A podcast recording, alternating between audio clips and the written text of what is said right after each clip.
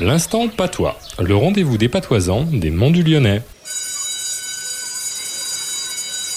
Bonjour professeur Claude. Bonjour Stéphane. Alors professeur, dites-nous, quel est le mot de patois de la semaine Bocassi, bico. Bocassi et bico.